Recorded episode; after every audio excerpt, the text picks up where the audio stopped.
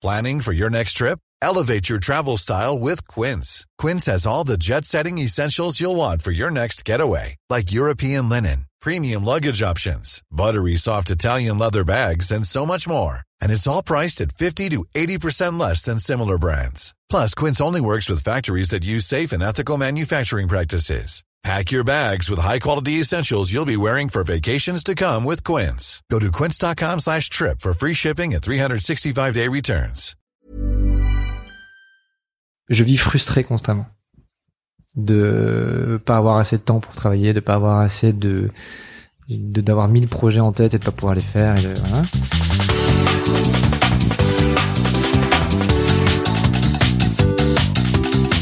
Bonjour à tous et bienvenue sur Sens Créatif, le podcast qui explore les motivations et les stratégies des artistes de l'image. Je m'appelle Jérémy Kleiss, je suis illustrateur à Paris et vous pouvez me suivre sur Instagram at Jérémy Kleiss.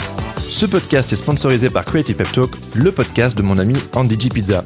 Creative Pep Talk aide les créatifs à développer un travail épanouissant artistiquement et florissant professionnellement. Et si le format podcast n'est pas suffisant pour vous, alors je vous recommande la toute première formation en ligne d'Andy, disponible sur Skillshare. Vous m'avez déjà entendu plusieurs fois parler de ce fantastique site de formation à destination des créatifs. Eh bien, Andy y a développé une classe entière sur le thème du projet personnel. Une tactique sur laquelle j'ai basé les trois dernières années de ma carrière, donc je ne peux que vous la recommander. Pour en savoir plus, visitez creativepeptalk.com et suivez Andy sur les réseaux sociaux at AndyGPizza. Avant de vous présenter mon invité du jour, j'aimerais débuter cet épisode en remerciant toutes les personnes qui sont venues le 7 novembre dernier au premier enregistrement live du podcast. Merci à vous. J'ai été hyper touché de vous voir aussi nombreux, tous entassés dans la petite pièce du fond de la Slow Gallery. Avant que l'enregistrement live ne commence, j'avais l'impression de retrouver l'énergie fébrile de certains de ces concerts où l'on n'a aucune idée de ce qui va se passer, mais il y a déjà de l'électricité dans l'air. La pièce se remplit, les invités arrivent, on installe le matériel, on règle les petits soucis techniques de dernière minute. Et puis boum, c'était parti. Plus le temps de cogiter, il fallait être présent dans le moment. Une chose est sûre, je n'ai pas vu le temps passer et j'ai adoré l'énergie et l'enthousiasme de ce moment partagé. Merci à vous d'avoir fait le déplacement, merci à mes invités et merci à la Slow Gallery de nous avoir accueillis. Les photos sont visibles sur les réseaux sociaux et l'enregistrement sera disponible à l'écoute en fin d'année. Donc d'ici là, stay tuned.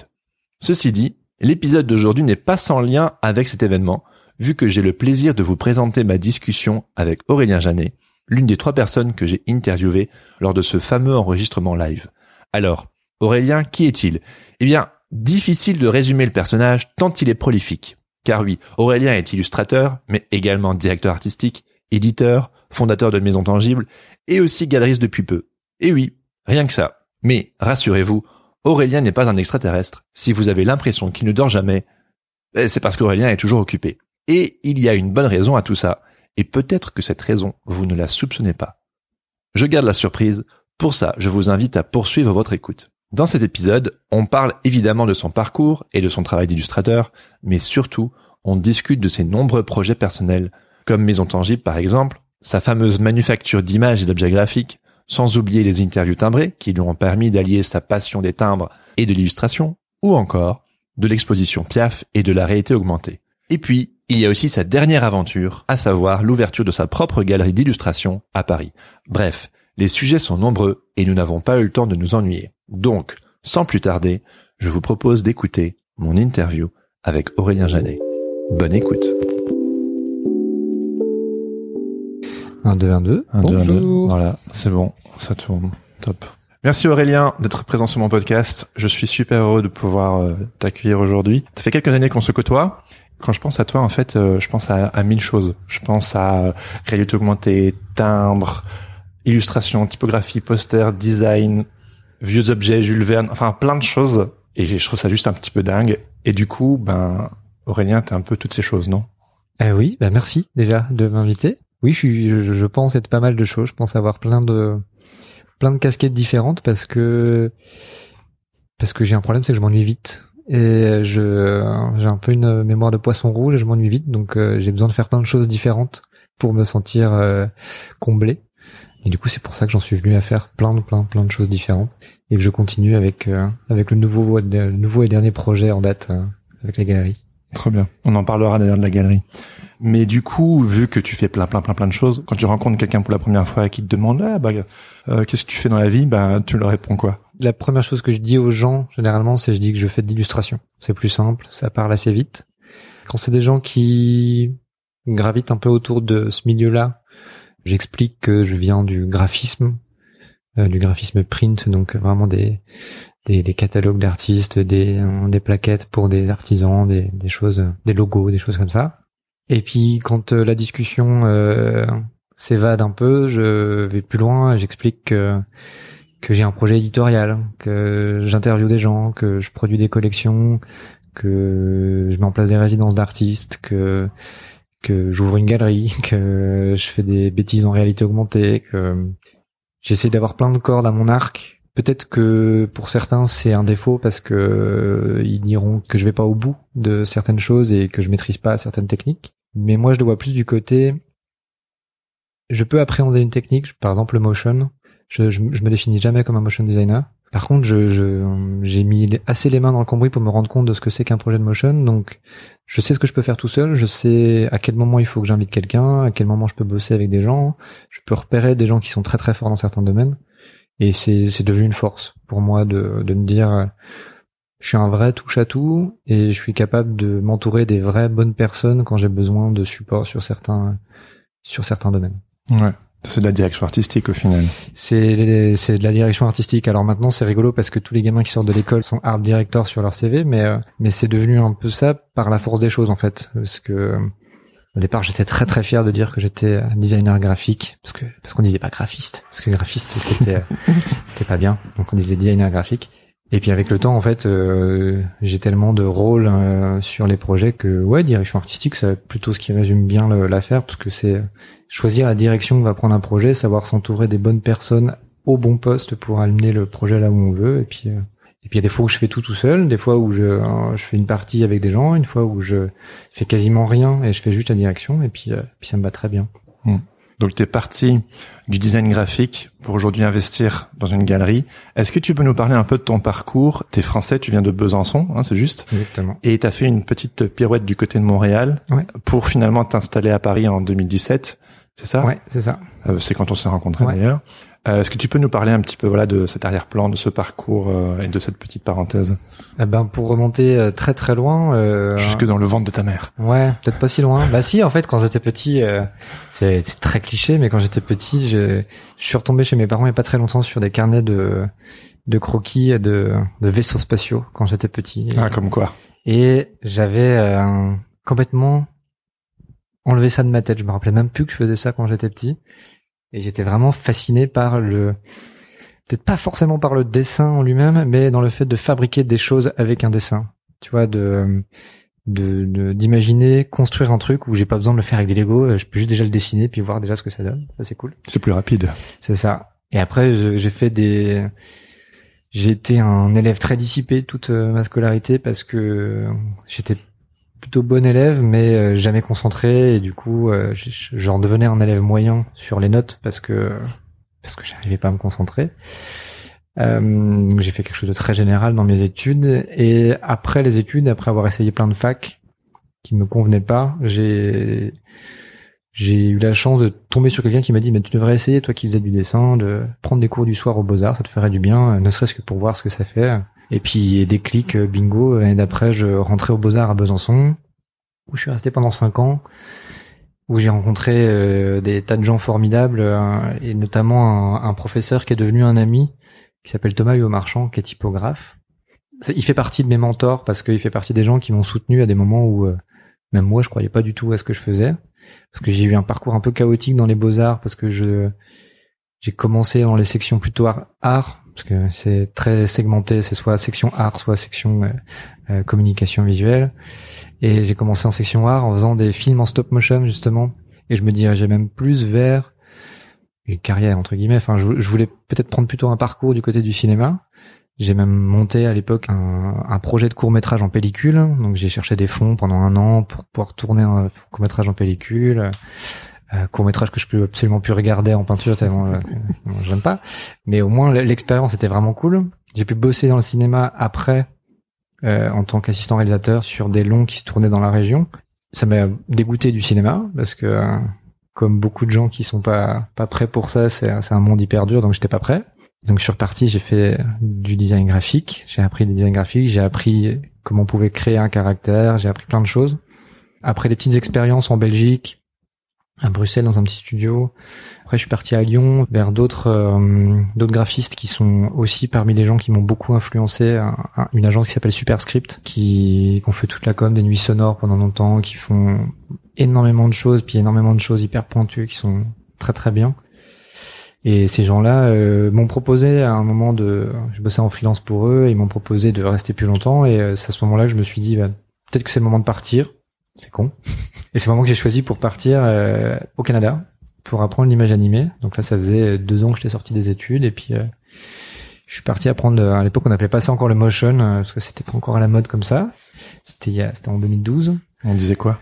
Euh, ben, au Canada, en tout cas, on disait plutôt euh, d'animation, tout simplement. On disait pas du motion design, hein, euh, soit de l'image animée, soit de l'animation. Ouais, c'était un peu. Euh, et là, j'ai découvert, ça m'a ouvert les yeux sur quelque chose de formidable, sur toutes les, tout ce qu'on peut faire en, en étudiant et en animant les, ne serait-ce que des formes vectorielles, des, petites formes géométriques, des choses comme ça. Euh, j'ai eu la chance de participer à des projets où il y avait des projections, où j'ai fait des vidéos qui étaient projetées sur des, des façades d'immeubles qui, fait, qui faisaient 70 mètres de long en plein centre de Montréal. J'ai eu la chance de faire du, du VJing pour, euh, pour des concerts euh, où mes, tous mes visuels que j'avais construits et animés étaient, étaient projetés sur des... et faisaient danser des, des zinzins euh, qui étaient à, moitié sous. Et je me suis dit qu'en fait, c'était... il y avait vraiment plein de choses à faire et puis il y avait surtout plein de pans de ce que je savais faire que j'annihilais complètement, notamment l'illustration. Parce que je m'étais tellement euh, concentré sur le design graphique que j'en avais oublié que bah, que je savais un petit peu dessiner, que je qu'avec euh, trois formes géométriques on peut faire un visage et puis que et puis enfin toi tu connais mon style maintenant donc euh, je suis jamais très très loin de la géométrie euh, simple, je suis jamais loin d'un de quelque chose de très minimaliste mais mais en tout cas, ça m'a permis de d'achever un peu mon apprentissage cette période à Montréal, euh, en me disant voilà, je sais faire ça, je suis capable de de mettre en page un, un bouquin ou en tout cas de de, de, de, mettre en place l'architecture principale du bouquin et puis de travailler avec quelqu'un qui est hyper pointilleux pour faire vraiment le, la mise en page de, de, toutes les pages et puis tout ça et euh, et, du coup, j'en suis ressorti grandi. Je suis rentré en France et puis euh, et puis plein d'envie de faire plein de choses. Euh... T'avais pas envie de rester à Montréal? Ah si, si, si, si, si. Je suis rentré, euh, je suis rentré par amour. Ah. Euh, c'est une bêtise évidemment. Hein. je suis rentré par amour, mais euh, je suis revenu à Paris par amour aussi. Donc tu vois, des fois ça te fait faire des, des mauvais choix, des fois ça te fait faire des très bons choix. C'est, c'est, c'est jamais à l'avance, mais euh, la chance que j'avais, c'est qu'à Besançon, avec ce fameux professeur là, Thomas, et plein d'autres potes des beaux-arts, euh, on avait monté un atelier, un grand atelier de sérigraphie, de riso, de linogravure, enfin on faisait plein de choses là-bas, on avait chacun nos bureaux qu'on payait une misère parce que c'était un lieu qui était en partie donné par la ville. Et euh, ça m'a permis d'expérimenter plein de choses en sérigraphie, euh, de prendre en charge la communication complète d'un festival qui venait d'ouvrir ses portes à Besançon, qui était fait par un mec qui avait son bureau avec nous, euh, David, un festival qui s'appelle Bien Urbain, un festival d'art dans l'espace public qui est hyper chouette, qui qui fait intervenir des artistes dans dans l'espace public, donc des peintres, des gens qui font des parcours sonores, des gens qui font euh, des interventions qui tiennent plus de la sculpture, voilà, des plein de choses comme ça. Et David m'a laissé les clés pour euh, faire les, les six premières euh, années la communication de ce, ce festival-là. Trop bien. Les deux dernières années, je me suis entouré, euh, encore une fois, ce que ce qu'on disait tout à l'heure, je me suis entouré d'un d'un copain qui s'appelle Vincent Jacquin, avec qui on a fait, on a travaillé en binôme sur le projet, parce que je sentais que moi je perdais un peu, je perdais pied, j'arrivais pas à trouver là où je voulais aller, et puis en fait confronter mes idées à celui de quelqu'un d'autre, à celle de quelqu'un d'autre, et j'avais déjà l'habitude de travailler avec lui, j'avais l'habitude de faire des, des, choses avec lui. Et en fait, ça, ça a été pour moi les deux dernières années, ça a été parmi les, les plus beaux projets que j'ai fait parce que parce que c'est vraiment pile ce que je voulais faire. Il y a pas il y a pas eu de fausse note. On a on a fabriqué plein de choses avec nos mains. On a le spectre de, de toutes les déclinaisons qu'on a fait sur la, la, charte graphique du festival était, était tellement grande que c'était chambé parce que euh, le client, même si euh, c'était devenu un copain et puis j'étais quand même un prestataire, il était le client et le client nous a complètement laissé carte blanche et euh, mis à part quelques contraintes techniques et puis des contraintes textuelles et des choses comme ça, on était vraiment les rois du pétrole donc c'était c'était mortel et et ça donne envie de continuer des projets comme ça. Et puis tu es venu à Paris. Et puis je suis venu à Paris. Et puis je suis venu à Paris sans, je vais pas dire sans connaître personne parce que justement on avait des, des j'avais des amis en commun avec ce fameux Vincent et ce fameux David. Euh, et le, l'ami en commun c'était euh, Pierre Louis. Bien sûr. Qui a le magazine Eratum. Donc assez vite, c'est un des premiers avec qui j'ai dit, bah vas-y, on essaie de se boire une bière. Euh, on s'est jamais rencontrés. J'avais déjà publié deux illustrations dans son magazine. Ah, je pensais que Pierre-Louis, tu l'avais déjà rencontré. Non, jamais, jamais. Ah, c'est en 2017 que tu l'as rencontré pour la première fois. Petite dédicace euh, Pierre-Louis au passage. Ouais. ouais, ouais. Pierre-Louis, je l'avais jamais rencontré avant et euh, c'était une belle rencontre parce que parce que du coup après on a fait on a fait des projets ensemble. On a fait on a fait l'expo Piaf en réalité augmentée et puis j'ai quand même euh, recontacté un peu mon réseau parce que j'avais eu des clients à Paris avant même d'y habiter.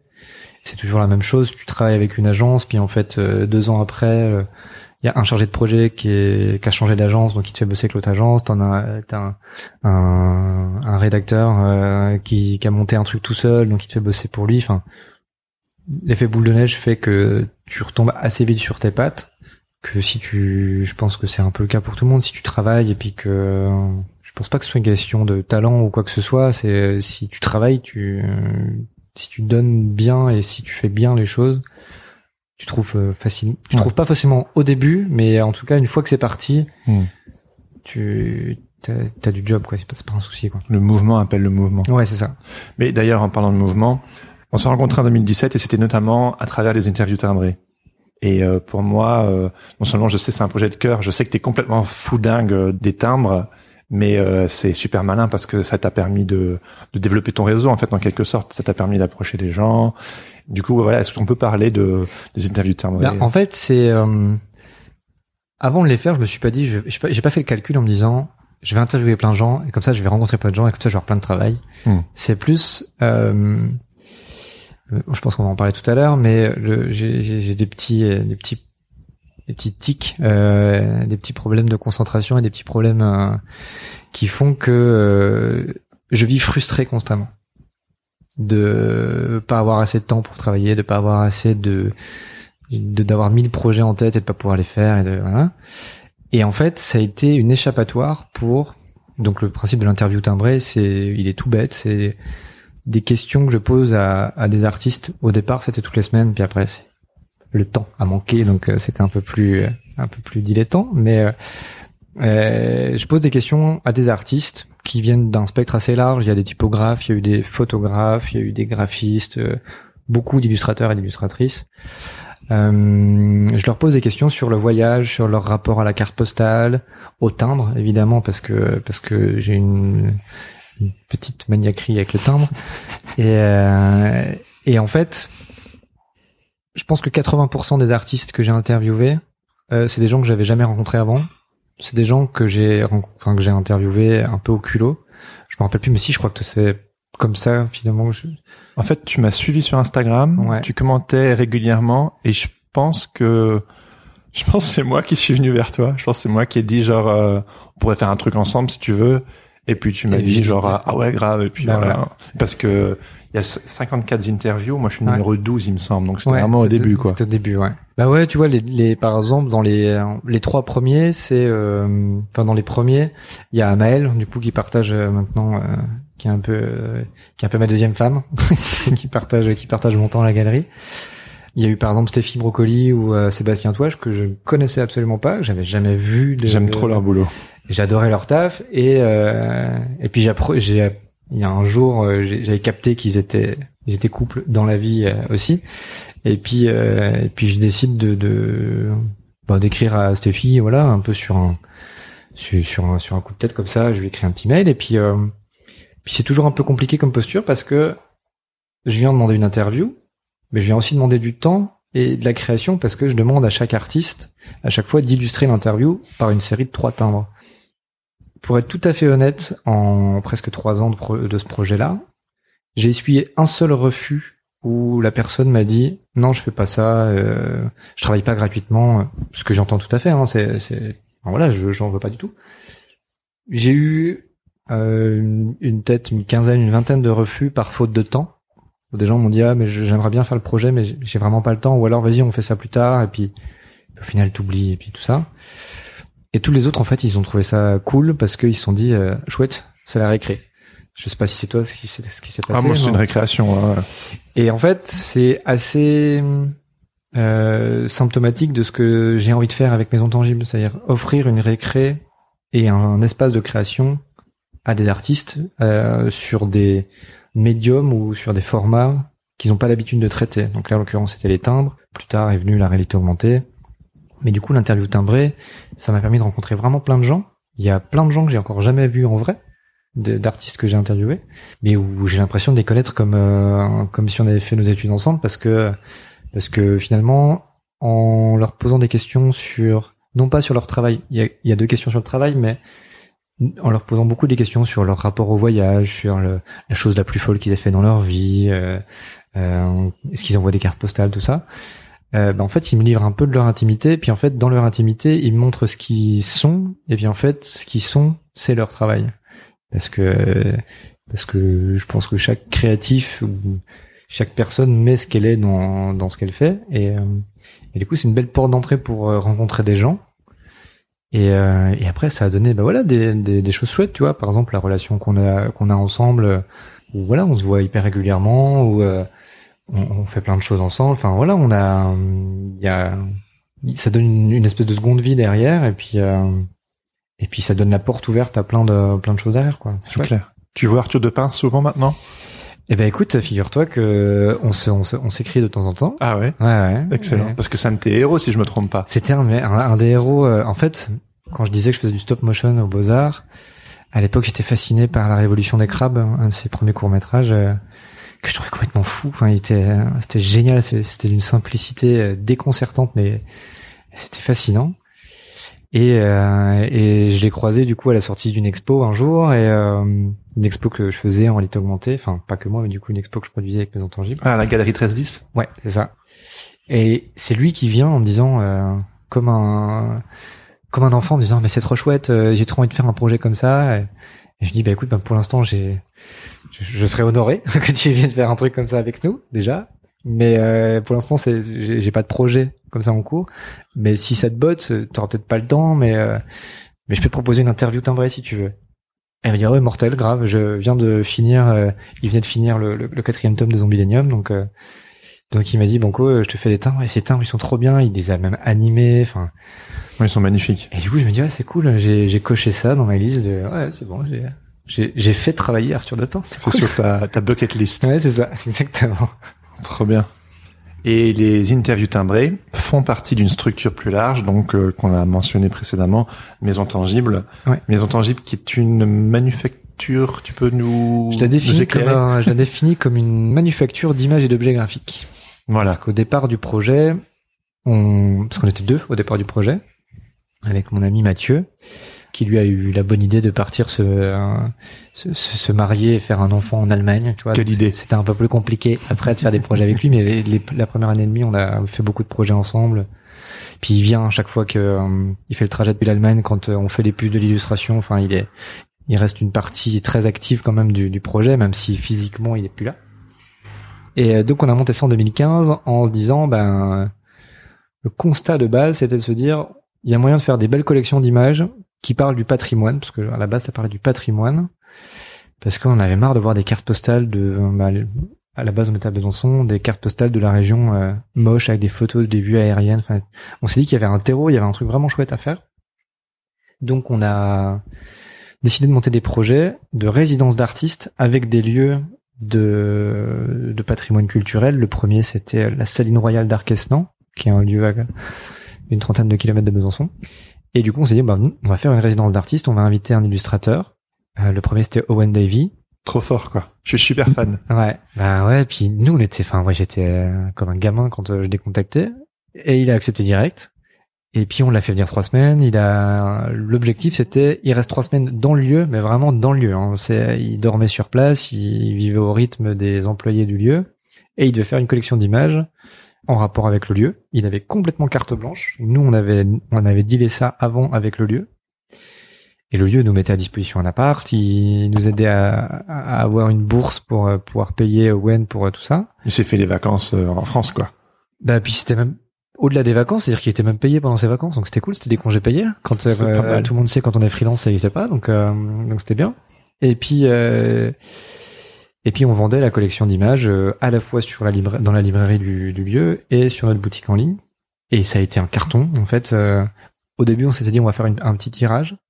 Et en fait, on a été euh, toutes les cartes, toutes les- on avait fait des cartes, des, des petites affiches, choses comme ça. Ça a été sold out quasiment en, en 3-4 mois. Ouais, bah, elles sont très belles. Hein. Ça a tellement bien marché en fait que la Saline nous a dit euh, on remet ça l'année prochaine. Donc là on s'est dit ah, bah chouette. Donc c'était tout pile ce qu'on voulait faire avec Maison Tangible, c'est-à-dire euh, diffuser la jeune création graphique dans le spectre de ce que je disais tout à l'heure, euh, la typo, de l'illustration, du graphisme, de la photo, de l'image animée.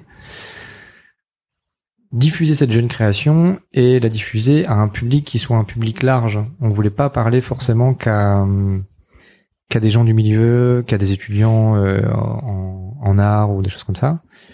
On voulait que, clairement, la réflexion qu'on s'était dit, c'était on voulait que ma grand-mère ait envie d'acheter ces images-là, quoi. Puis lui expliquer comment elles étaient faites, pourquoi elles étaient faites comme ça, et puis pourquoi cette image-là, elle a peut-être un peu plus de sens que euh, une photo euh, Getty Image ou une photo de banque photo, voilà.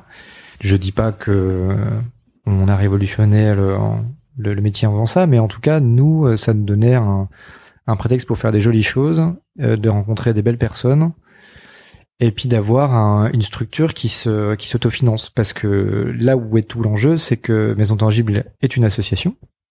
Maison Tangible n'a pas de subvention. Maison Tangible ne fonctionne qu'avec les ventes de, de ce qu'on produit. Donc euh, les posters, les cartes postales, bientôt les objets. Ça fait trois ans, hein, mais on va bientôt avoir des objets. Et c'est ça. Le, tout l'enjeu, c'était de se dire, euh, on défend un vrai, une vraie vision de ce que pourraient être les choses. euh, D'abord, c'était dans le patrimoine, et puis après, dans ce qui est l'accès à la, l'accès au digital et à la culture numérique pour les petits, tout ça, et le faire de manière euh, chouette, sans sans attendre de quelqu'un d'autre que de nous. Donc, euh, je dis pas que les, les qui fonctionnent avec des subventions, c'est pas bien. C'est pas l'État. C'est moi, je, je viens du monde associatif et j'en ai fait des dossiers dessus. Donc, euh, c'est juste, je voulais plus faire ça. Et il y avait juste une solution entre deux, entre euh, soit être euh, full subventionné, soit être un gros navire commercial et puis euh, et puis du coup se faire du beurre sur l'argent des artistes. Il y avait un l'aiguille, on pouvait la mettre en- entre les deux et payer le mieux qu'on pouvait les artistes, faire des choses chouettes, le plus éco-responsable possible parce qu'on bosse quasiment qu'en circuit court, que sur des papiers certifiés. Enfin, on essaie de faire les choses bien. Ça nous rendra pas millionnaires, mais au moins on, s'endort le soir en disant que bah, on a fait des trucs, euh, on a fait un projet qui tient la route et puis qui peut peut-être inspirer d'autres gens et puis qui nous fait surtout rencontrer plein, plein, plein de monde euh, trop sympa qui qui prend part au projet parce qu'en fait, en, juste en achetant une carte, il devient acteur de notre projet, donc euh, donc c'est c'est tout bénef le et pour eux et pour nous, donc euh, c'est parfait quoi. Ouais. Un autre projet qui t'a permis de collaborer avec de nombreuses personnes, c'est l'exposition Piaf. Piaf qui s'inscrit dans ton dans ce dans cette technologie qu'est la réalité augmentée. Je sais pas si c'est juste de ma part de dire que t'es potentiellement un des ambassadeurs quand même en France de de la réalité augmentée, mais en tout cas euh, ça t'a permis à ton niveau un de collaborer avec de nombreuses de nombreux artistes pour faire l'exposition Piaf. T'as fait un Kiss Kiss Bank Bank pour financer tout ça. Ça t'a amené à faire des conférences, des workshops, euh, à vendre des produits sur euh, ta boutique en ligne. Ça t'a même fait voyager au, au Kazakhstan. En gros, euh, la réalité augmentée, on pourrait dire que c'est un peu ta botte secrète, non?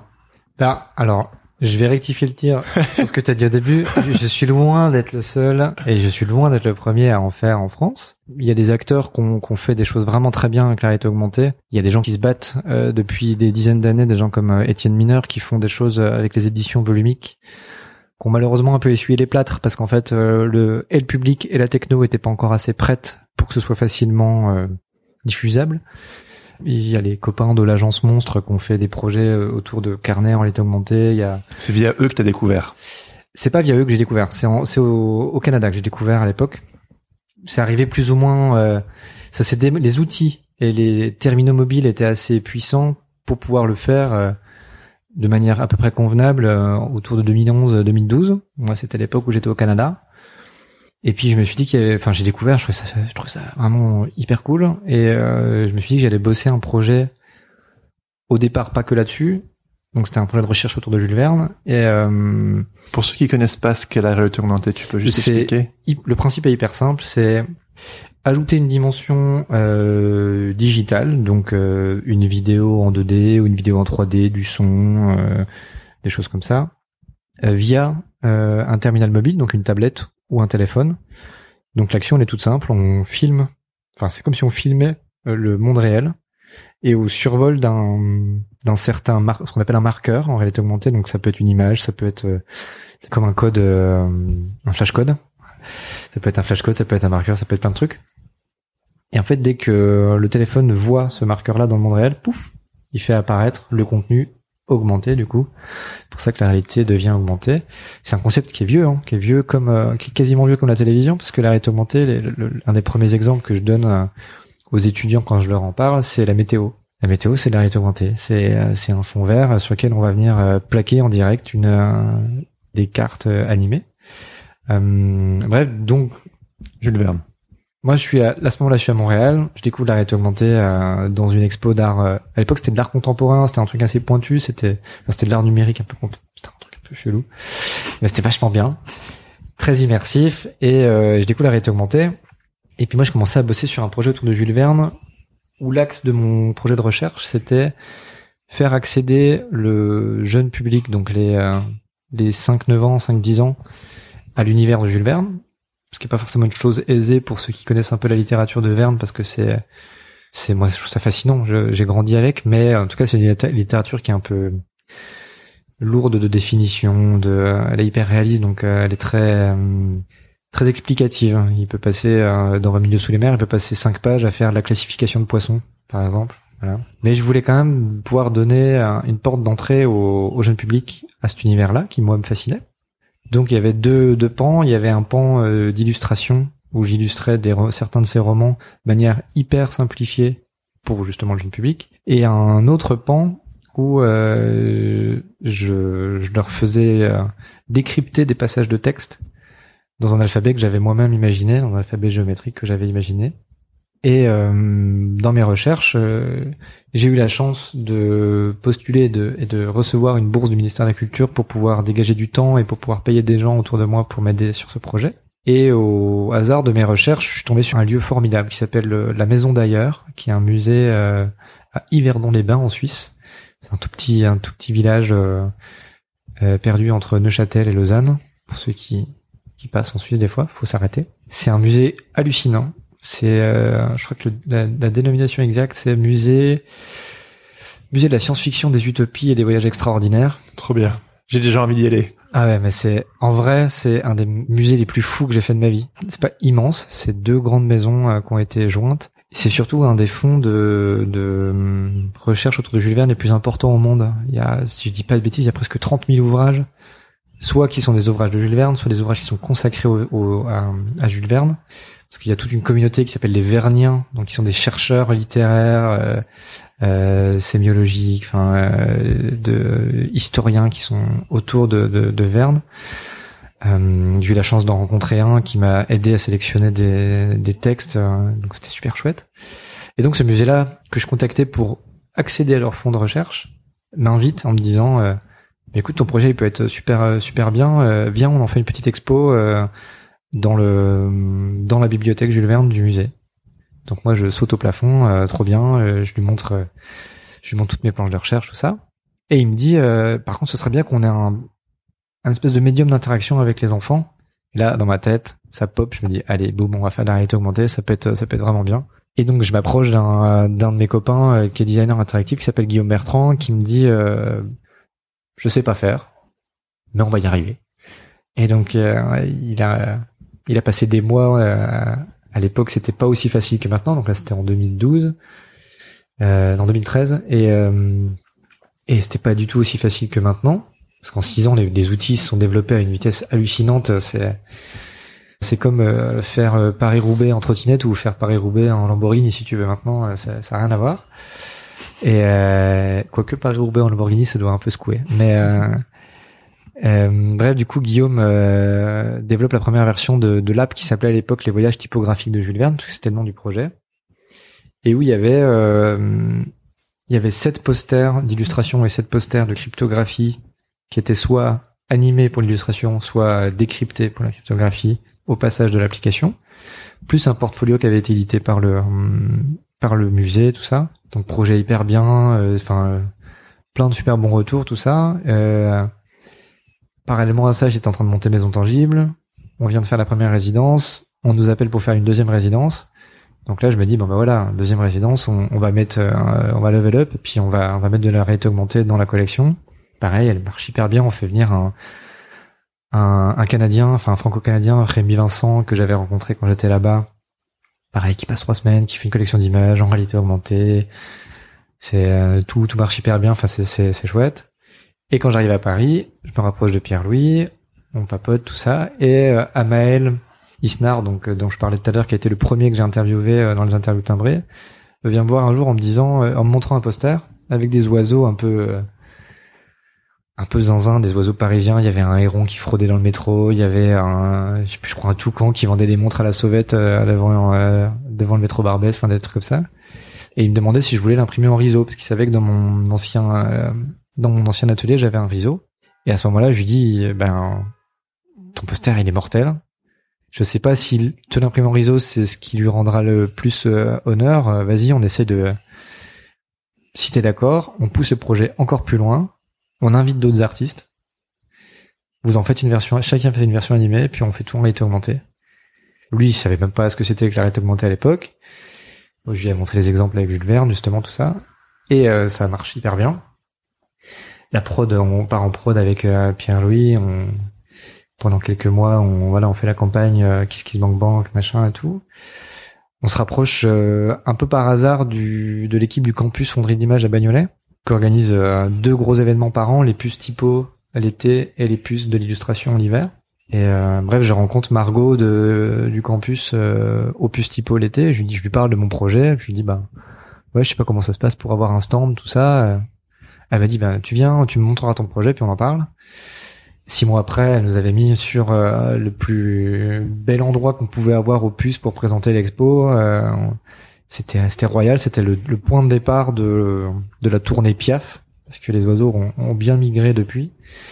Puis ça a fait vraiment boule de neige. On a présenté dans des expos, enfin dans des galeries à Paris.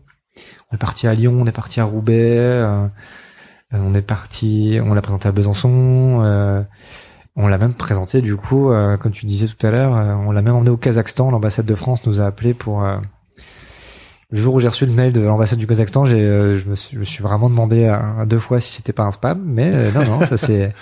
Et l'expérience était mortelle. Du coup, euh, Pierre Louis malheureusement n'a pas pu venir, mais j'ai emmené Amael avec moi dans mes dans mes bagages. C'est vraiment ta deuxième femme, Amael. Oui, ouais, bah ma femme, euh, ma vraie femme est, est plutôt jaloux d'Amael. Ça va qu'Amael est gentil. Hein. Mais euh, du coup, on est parti au Kazakhstan ensemble. euh, on a fait des conférences, on a présenté la techno là-bas et euh, et en plus, comme c'est un pays très jeune, le Kazakhstan, ça fait finalement que depuis la chute du mur que ça devient un pays qui qui repose sur ses deux jambes et puis qui teste plein de trucs.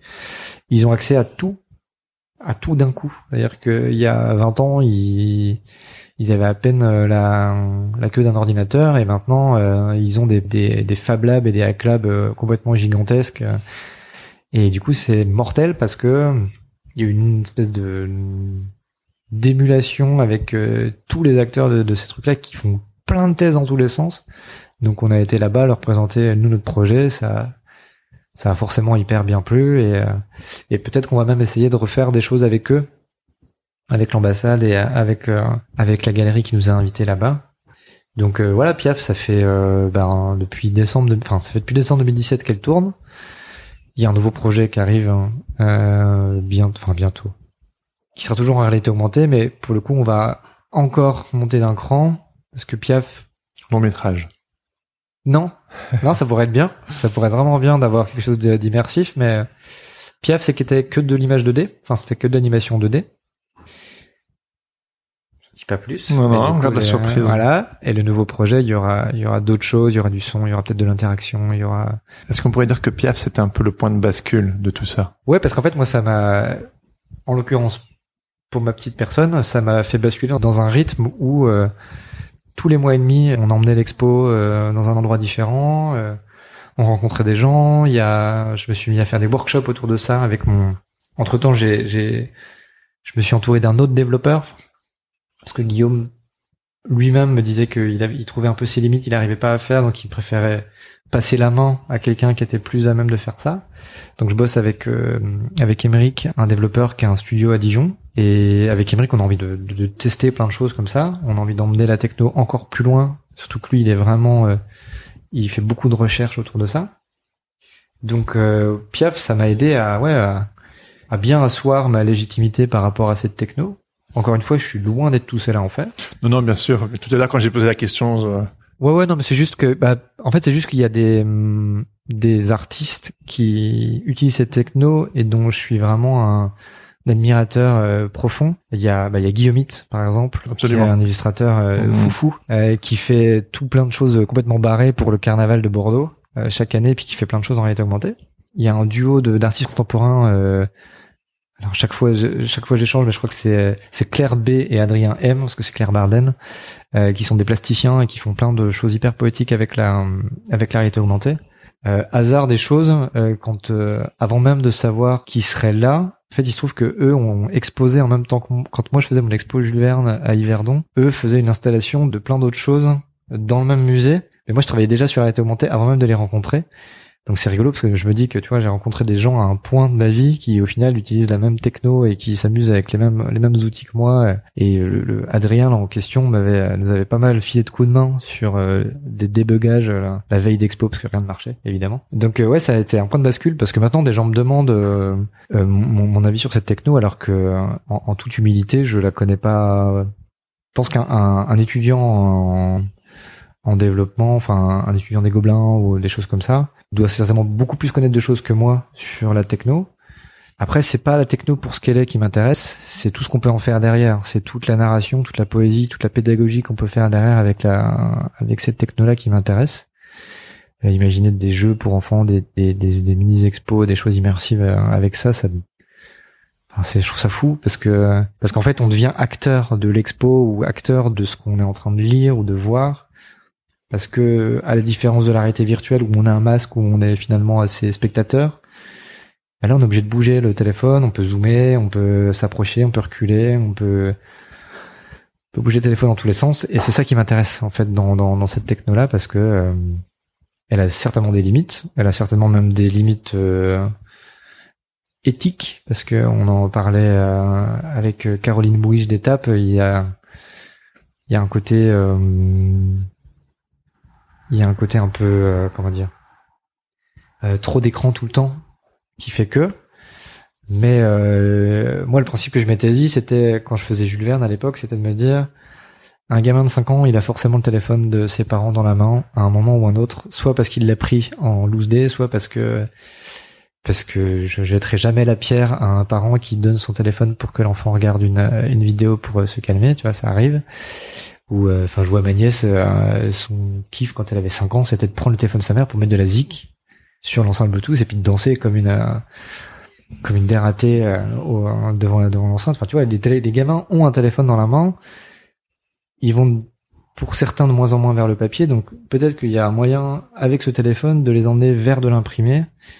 Le terme maison tangible n'est pas venu là pour rien si tu veux. C'est que c'est essayer de raccorder ça à, à quelque chose d'imprimé, à quelque chose de, de, de, préhensible, à quelque chose qui est en volume, euh, même si une feuille de papier c'est pas forcément beaucoup de volume, mais en tout cas, il y a un, il y a y a, l'action de tenir quelque chose qui, qui m'intéresse vraiment dans, dans ce rapport à l'image. Et tout ça, tout ce dont on vient de parler, c'est des projets perso. Que ce soit les interviews timbrées, que ce soit Piaf, que ce soit la réalité augmentée, Jules Verne. Et du coup, euh, tu bosses parfois pour, euh, enfin, tu vois, euh, les commandes, ce genre de choses. Comment, comment tu équilibres les deux? Je, je pense qu'un jour tu avais dit que au final, tes commandes, c'était juste là pour te permettre de faire tes projets perso. C'est vrai ça? Ben, c'est vrai. Et en plus, l'avantage, et je pense que tous les dans tous les métiers créatifs ou dans les métiers de, de, de prestation un peu comme ça, ou c'est ce que je dis un peu aux, aux copains qui, galèrent à faire des, enfin, à sortir de leur portfolio où ils ont l'impression que tout le monde leur, les appelle pour toujours la même chose, tout ça. Moi, c'est ces projets de recherche là qui m'ont sauvé parce qu'en fait, de donner du temps sur des projets où je suis 100% moi-même, bah, ça me permet après de les montrer et ça me permet que les clients derrière m'appellent pour venir faire ce, cette chose-là. Donc, au tout départ, c'est compliqué parce que au tout départ, bah, comme tout le monde, tu manges de l'exé et puis tu fais des choses pas cool, mais t'essaies de sortir des projets qui viennent de toi à côté. T'essaies de montrer le moins possible d'exé et puis de plus en plus de, trucs à toi. Et puis euh, j'en discutais tu vois même avec euh, un des artistes que j'ai interviewé pour euh, pour les interviews timbrées puis qui fait partie de, Pla de Piaf, Playground Paris, Valentin. lui va même au-delà de ça, c'est que c'est qu'il il disrupte, parce que c'est très à la mode comme terme, il fait exprès de, quand il voit que les clients l'appellent toujours pour la même chose, il fait exprès de complètement euh, changer ce qu'il y a sur son site pour ne mettre en avant que des choses complètement à l'inverse de ce qu'il fait d'habitude, pour que les clients l'appellent pour ce genre de choses-là. Et ça fonctionne depuis depuis qu'il est en, en freelance, ça fonctionne parce que parce qu'en fait, c'est ce que tu mets en avant que les gens voient. Donc, euh, bah, au final, c'est là maintenant, moi, on m'appelle pour des projets en réalité augmentée, on m'appelle pour des projets euh, euh, de autour de la transmission, parce que c'est une thématique qui m'intéresse vraiment, la transmission de de savoir, de création, de choses comme ça. Et oui, en fait, c'est c'est ça paye comme ça en fait. C'est je me dis bah voilà, au moins les projets que j'ai derrière, c'est des projets cool. Et au final, j'ai vraiment j'ai l'impression de faire quasiment que de la recherche, parce que même dans mes projets de commande même quand il y a une contrainte dans le cas de chose, bah j'essaye de, soit d'aller vers euh, une manière de, de créer, genre je sais pas, euh, de, de, prendre une commande et de tout faire à l'iPad hein, sur Procreate parce que j'ai pas l'habitude, parce que j'ai envie de prendre l'outil en main, parce que tout ça. Et derrière, ce truc-là va me servir pour, enfin tu vois, c'est à chaque fois c'est l'effet boule de neige. Euh. En gros, tu es l'architecte de ton futur, c'est-à-dire tu mets en place. Au début, c'est peut-être un petit peu difficile d'enclencher le mouvement, mais une fois que le mouvement est enclenché, tu réalises des projets perso qui ont de la gueule pour qu'on t'appelle, pour qu'on ait des projets de commande qui ont de la gueule dans ce style-là, et du coup le mouvement continue. C'est ça En plus, je crois que le, le, pire de tout ça, c'est que c'est même pas calculé. En fait, je crois que je suis un enfant gâté. Ah, et en fait, non, mais en fait, je suis, en fait, c'est, non, non, c'est, c'est pas si poétique que ça, en fait. C'est juste, je suis un enfant gâté. Et en fait, j'ai envie de faire que ce que j'ai envie de faire. Point barre. Donc, en fait, tout ce que j'ai pas envie de faire, je ne le fais pas. Ça m'arrive, hein, de, de... fait. Des choses que t'as pas aimé. Il y a, bah, il y a longtemps. En vrai, il y a, il y a, je peux compter vraiment en années le, le... allez sur les cinq dernières années j'ai fait un projet où euh, c'était de l'exé. Mais après les gens étaient hyper cool donc ça s'est bien passé. Et puis je l'ai pas mis sur mon portfolio mais en vrai voilà c'était c'était hyper bien. Et puis euh, mais même sur des commandes un peu moins glamour pour des clients un peu plus corpo ou des choses comme ça ben j'ai l'impression en tout cas de d'arriver à être à peu près moi-même sur ce que je sors. Et puis euh, et puis le client ça, ça lui plaît donc euh, c'est merveilleux quoi.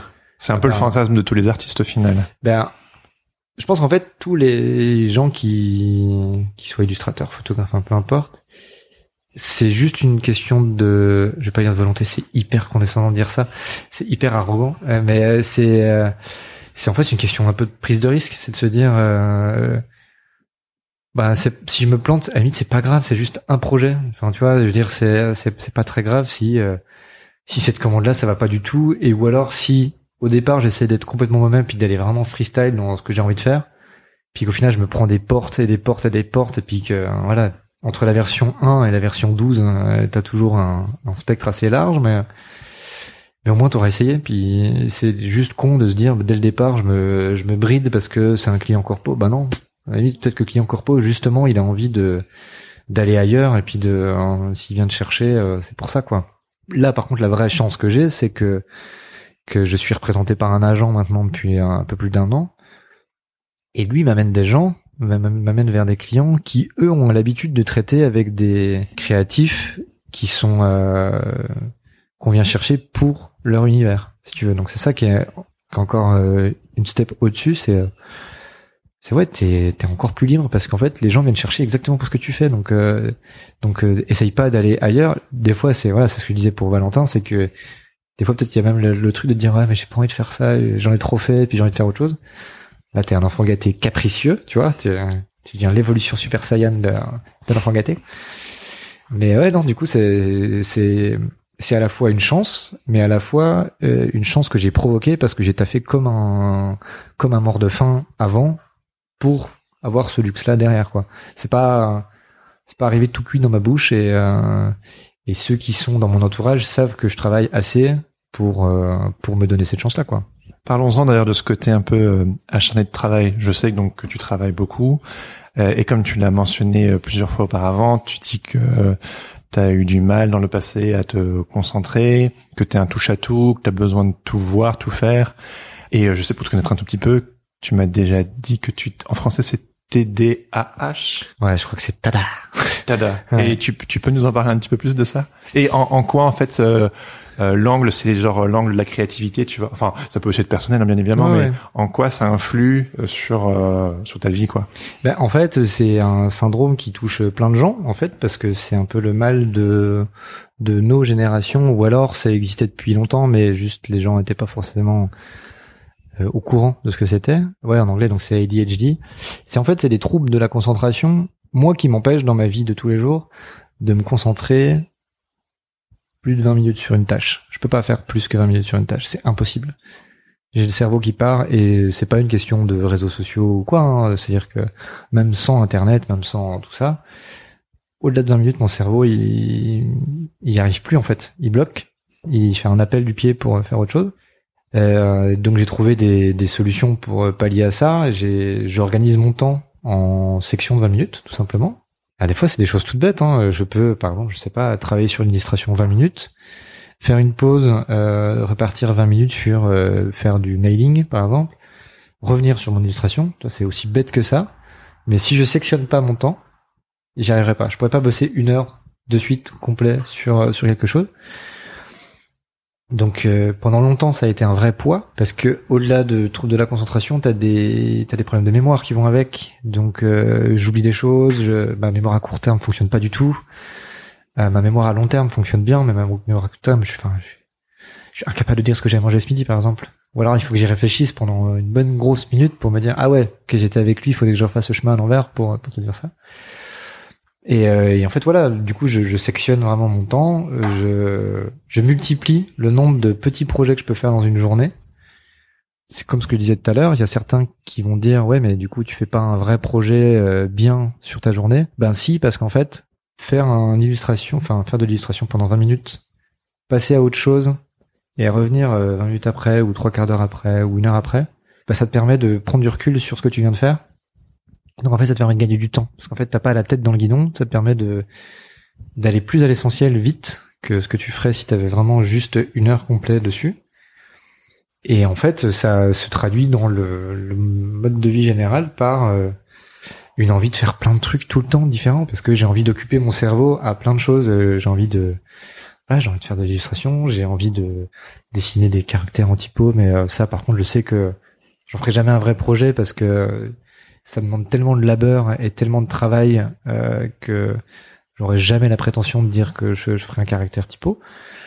Euh, mais voilà, ça me permet de d'essayer plein de trucs. Et puis surtout, ça me permet de de me libérer du temps euh, d'esprit pour euh, ben, pour aller à la rencontre d'autres artistes, pour aller voir le travail d'un artiste, euh, lui poser des questions, euh, tout ça. Et, et en fait, ce qui était vraiment une faiblesse au départ, parce que ça a été une faiblesse pendant toute ma scolarité, pendant une bonne partie de mes études, euh, bah en fait c'est devenu une force parce qu'en fait maintenant euh, je j'ai pas peur de dire que j'ai la casquette de faire de l'illustration, de faire un peu de motion, de faire de la DA, de mettre en place le projet de galerie, de d'être éditeur puisque j'ai encore une fois, tous ces termes-là avec euh, beaucoup d'humilité. Hein, je je suis pas un grand éditeur, mais d'éditer des choses, parce que c'est quand même le principe d'un éditeur, c'est de d'éditer des images euh, ou des livres ou peu importe, mais d'éditer le travail d'autres personnes. Euh, moi, c'est en l'occurrence sous forme de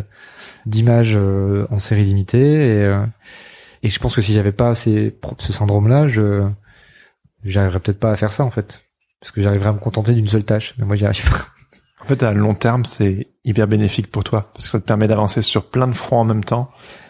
Ouais, c'est hyper épuisant pour mes proches. Ma ma ma chérie la première parce que et c'est pour ça qu'on se complète hyper bien, c'est qu'elle au contraire c'est la force tranquille, c'est c'est plutôt quelqu'un de très très posé. Moi, l'hyperactivité l'épuise totalement parce que euh, rester un, week-end à, regarder une série, je, je, suis pas capable du tout. Le Seigneur des Anneaux, tu l'as jamais regardé d'un coup. Eh ben figure-toi, alors tu vois, ah, tu vois, je vais te faire mentir, c'est que dans mes jeunes années étudiantes, euh, à la sortie du Retour du Roi, je me suis fait la nuit du Seigneur des Anneaux. Tu étais intenable. Euh, ça n'a pas été très facile, mais en tout cas, j'ai tenu 12 heures dans un cinéma, tu vois. J'ai fait récemment, j'ai fait la nuit du Nanarland euh, au Grand Rex, ah, qui était une nuit formidable et bon, j'ai quand même été souvent au bar, je te cache pas. le bar du Rex était ouvert. Mais ouais, non, sur le, quotidien, mes proches, je sais que je les épuise. Hein. Je sais que ma, ma chérie, elle a énormément de, elle mérite une médaille de supporter le, tiers de ce que de ce que je suis tous les jours parce que parce que j'ai constamment besoin de faire des trucs quoi. Et euh, après voilà, dans ma vie professionnelle, c'est sûr que c'est hyper bénéfique parce que parce que ça m'emmène dans des endroits où euh, voilà où les autres vont pas forcément parce que soit par faute de temps, soit par peur de prendre trop de temps pour faire cette chose-là moi je me pose pas la question en fait. Je vais euh, je vais dans le mur et puis des fois je me dis ah peut-être que j'ai passé un peu trop de temps sur ce truc là et puis c'est peut-être un peu débile mais euh, mais voilà je je pense que sur le plan professionnel c'est un, c'est une vraie bonne chose quoi. Ouais c'est clair. Ouais. Et euh, du coup on peut on peut parler de ta galerie maintenant. Parce que tous ces trucs touchent à tout. Finalement à l'heure actuelle 2019 ton actualité c'est ta galerie bah ouais, parce que euh, dès le départ du projet Maison Tangible, il y avait cette idée de, de diffuser. Tu vois ce que je disais tout à l'heure, c'était euh, moi il y a un spectre qui m'intéresse dans la jeune création, bah j'ai envie de l'apporter à d'autres gens. Et donc au départ, quand on était à Besançon, c'était l'idée de se dire bah ouais, on va essayer d'ouvrir une petite boutique. Euh.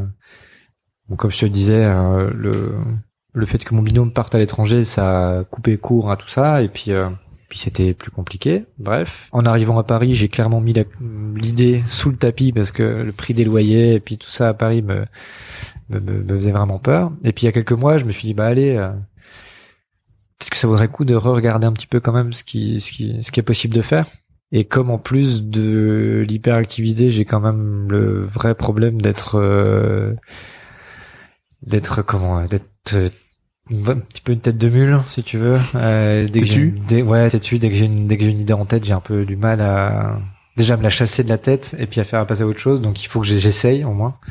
Et il y a quelques mois j'ai commencé à regarder des annonces j'ai visité des locaux et puis je me disais bah voilà euh, si je trouve un endroit qui fait à peu près l'affaire où je peux euh, comme je t'en parlais de si je peux louer un, un bureau pour un ou deux potes dans dans le fond de la galerie puis j'arrive à m'en sortir au moins j'essaie de monter un lieu où le reste des loyers, en plus de ce qu'on paierait dans un coworking normal, euh, serait pris en charge par les ventes de la galerie.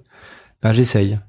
J'ai visité des lieux, et puis un jour je suis tombé sur un lieu euh, complètement par hasard, euh, une annonce sans image, sans, même sans adresse, qui se trouvait à une minute de chez moi. Donc j'ai dit bah je vais aller visiter. Je suis allé visiter.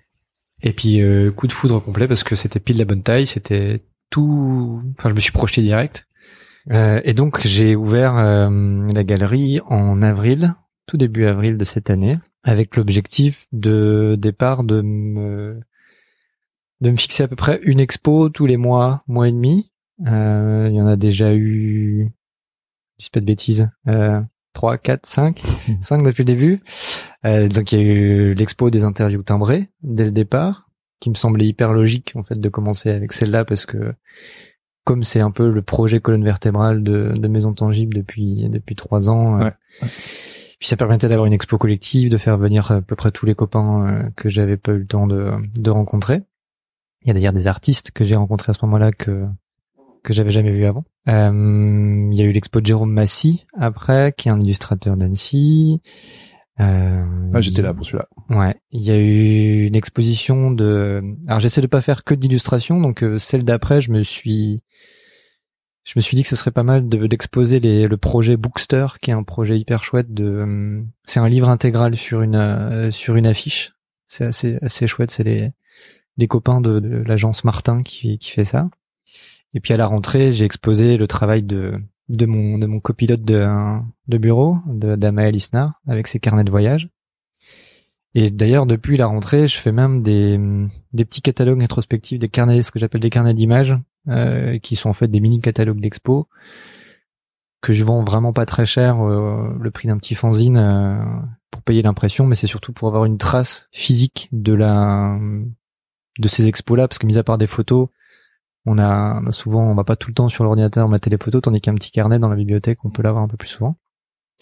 Il y a eu euh, là en ce moment, il y a au moment où on enregistre, il y a le le- l'exposition de euh, un peu ping-pong de des canailles du studio Les Canailles euh, avec Bérénice Milon. Les canailles qui chose assez drôle ont un lieu un peu dans le même esprit. Euh, eux ils sont à Lille Ah, et ils ont un lieu qui s'appelle 4 par 3 qui est donc les canailles sont deux, c'est un couple, Diane et Jérémy, et ils sont en ils se sont mis en, en comment? En binôme avec un autre couple qui sont euh, je crois si je dis pas de bêtises, je crois que euh, la la fille euh, fait de, de la papeterie. Je sais plus trop ce que fait le, le garçon. Mais en bref, ils sont les quatre, ils animent un lieu qui est un peu plus grand. Ils sont à Lille. Euh, ils ont un atelier de sérigraphie, ils ont plein de choses. Mais voilà, c'est le même principe. C'est espèce d'atelier boutique, euh, exposition, euh, un peu boîte à chaussures pour tout faire. Et du coup, euh, ouais, il y a cette expo là. Il y a, y en a plein qui arrivent. Là, j'ai des, il y a l'expo de Delphine Dussou qui est une des des des comment des artistes que j'ai rencontrés à Montréal avec qui j'ai pas mal bossé, qui faisait partie de Piaf. Enfin, il y a tout cette espèce de petit monde que que je voulais exposer depuis longtemps, euh, que je commence à un peu rassembler et puis à, à faire, tel point que le calendrier des expos est quasiment verrouillé jusqu'à la fin 2020. Waouh. Donc euh, ça c'est ça, ça paraît énorme, mais en fait c'est pas beaucoup parce qu'en fait euh, dans une année, si je fais des expos d'un mois, un mois et demi, sachant qu'il y a un mois où je ferme, Ouais, ouais. là en décembre j'en fais pas parce que je vais me concentrer sur le côté un peu marché de Noël pour ouvrir le week-end, puis ressortir en fait mettre partout sur les murs tout ce que j'ai dans la, dans la boutique. Voilà, je vais. euh, c'est un programme qui va être euh, qui va se mettre en place doucement, puis il y a des trucs que j'essaye, enfin. Par exemple, pour l'expo de Jérôme, on a fait des pins. Bah, je me rends compte que les pins, euh, ils sont super beaux, c'est c'est bien parti, mais c'est pas assez rentable pour pour en faire à chaque fois. Bah, c'est pas grave, on va essayer autre chose. J'ai fait les carnets d'images. Là, pour le coup, bah tiens, ça marche bien, mais peut-être que j'en fais un peu, peut-être que que 100 exemplaires, c'est beaucoup, c'est que je vais peut-être en faire en fait que 50. Enfin, chaque fois, c'est c'est de l'ajustement euh, au fur et à mesure. Et puis surtout, euh, les, les premiers mois, ça a été un peu sportif parce que parce qu'il y avait le double un double rythme à trouver. Maintenant, ça va à peu près. Surtout, j'essaie de faire le pas sur le, le, le fait de me dire, euh, je me concentre d'abord sur mon travail de freelance parce que c'est ça qui me fait manger. Ensuite, tout ce qui vient, c'est pour maison tangible. Et puis, euh, et puis généralement, maison tangible nourrit le, le freelance. Donc, il y a un Ouais. retour, un retour sur investissement qui est bien. Donc, c'est une, c'est une trop cool expérience parce que, parce que déjà, j'ai un bureau qui défonce parce qu'il y a plein d'images trop cool dedans. C'est clair. Donc euh, non, beau beau projet et puis euh, et puis ça va permettre de rencontrer encore plein d'autres gens. Donc euh, donc ça va ça va peut-être assouvir un peu ma soif de de parler à des gens et de rencontrer de nouvelles personnes. Donc euh, Oui, parce que tu es très relationnel, hein, faut le préciser. Hein. ben euh, oui et non. Je suis Moi, un truc qui m'a toujours marqué chez toi, c'est ta gentillesse et aussi la, la simplicité que tu as pour parler avec les gens, quoi. ben bizarrement c'est un effort quand euh, par exemple je- très clairement je, je monte une galerie mais je déteste les vernissages. Tu vois le meilleur exemple c'est ça. Moi aussi.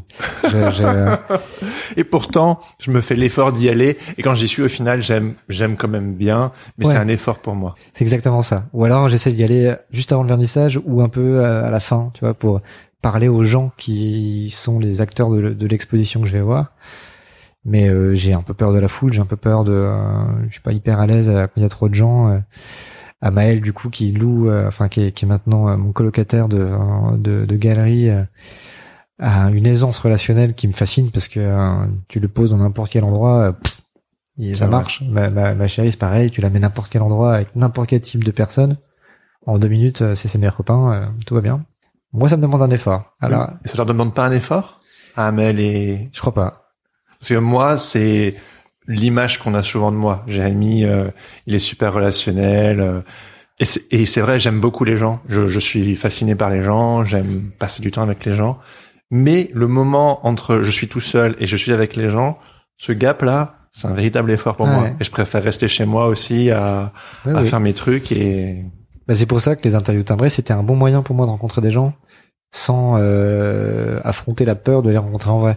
Parce que, euh, tu sais, quand on parlait de Internet Buddies, hein, de, de des relations que tu avais avec euh, avec Andy, avec euh, Django, tout ça, et c'est c'est ça en fait, c'est te dire, ok, il y a peut-être un premier palier, ok, ils vont pas me mordre, ils ont l'air gentils, allez, peut-être on va aller boire une bière ensemble, puis ça va être cool. on pourrait Puis- presque dire qu'un projet, c'est une sorte d'excuse pour construire un pont entre deux personnes, quoi. Complètement. Mais, mais vraiment, là, c'est, tu, le, le- terme est pas mieux choisi. Il y a vraiment une passerelle et un, un truc qui fait que l'image, en fait, euh, pour moi, elle me sert vraiment de pont pour, euh, pour parler aux gens.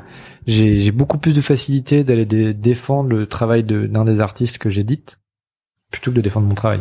Ah oui, c'est intéressant. Et je peux parler des heures d'un artiste que j'ai que j'édite ou avec qui j'ai bossé ou euh, dont j'aime le taf. Euh, au bout de cinq minutes à parler de mon travail à quelqu'un, euh, j'ai l'impression d'avoir fait le tour et puis de l'ennuyer profondément et puis, euh, puis que ce que je dis c'est pas intéressant. En même temps, c'est comme euh, parler d'un film. C'est un bon, euh, c'est un bon médium pour savoir de quoi est fait l'autre personne.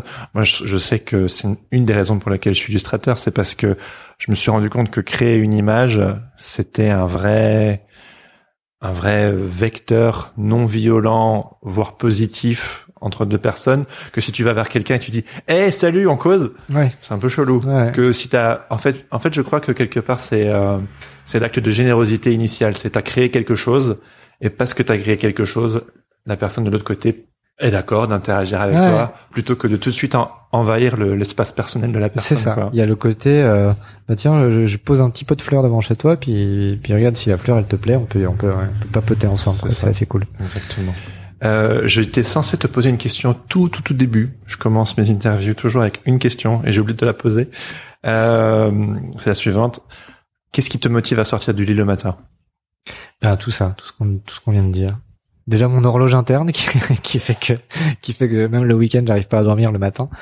Euh, non, ce qui me motive vraiment à sortir du lit, c'est euh, c'est de me dire que par rapport à beaucoup de gens qui vont au travail à reculons, qui n'aiment pas forcément le travail qu'ils font, ou alors qu'on a l'impression que ça n'a pas de sens, ou euh, ben c'est que j'ai l'impression que ce que je fais dans ma journée m'excite tellement et me rend tellement heureux ah oui, il n'y a pas de raison que je reste au lit, quoi. Enfin, j'ai envie de faire plein de trucs parce que parce que faire une illustration pour illustrer un article dans un magazine, euh, je trouve ça trop cool parce que ça permet d'avoir une porte d'entrée pour celui qui va le lire. Euh, euh, bosser sur un bouquin pour enfants, bah, il y a, il y a pas mieux. je pense qu'il y a pas, y a, tu peux pas avoir un sentiment plus plus positif dans ta vie. Parler des des autres, parler des artistes que j'aime. euh, ça m'éclate parce que parce que je me rends compte que ça plaît à d'autres gens aussi. Donc donc ouais, c'est exactement ça qui me fait sortir du lit, c'est de me dire tout ce que je fais dans ma vie me, me, fait vraiment euh, me, me, donne la banane hein, tous les matins. Je, je suis pas allé je suis pas allé au, au bureau depuis des des années euh, et encore c'était quand euh, je bossais pour une agence où je me disais le matin j'ai pas envie d'aller au travail quoi. J'ai pas envie de faire ce que j'ai à faire parce que je sais que ça va être nul. Donc là je fais euh, et heureusement vu ce qu'on disait tout à l'heure que j'ai essayé de donner la direction que je voulais à mon travail pour que les gens viennent me chercher pour cette direction-là. Ce serait quand même ballot que que ça m'excite pas de le faire et puis que puis que je sois je sois j'ai pas envie d'aller au bureau pour le faire quoi. C'est beau. Écoute, sur ces bonnes paroles, euh, merci Aurélien d'avoir pris du temps pour euh, discuter avec moi. C'était hyper intéressant. Eh ben, merci à toi de m'avoir invité. Merci Aurélien et à bientôt du coup. Eh ben longue vie à ton podcast alors.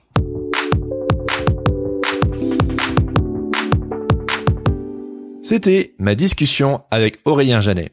Si cette conversation ne vous a pas donné envie d'accomplir plein plein de choses, eh bien, je ne sais plus ce dont vous avez besoin. Merci Aurélien pour ton temps et pour ta passion si contagieuse. Cette discussion m'a beaucoup inspiré et j'espère que cela fut aussi le cas pour vous. Si c'est le cas, je vous invite à suivre Aurélien ainsi que Maison Tangible sur les réseaux sociaux.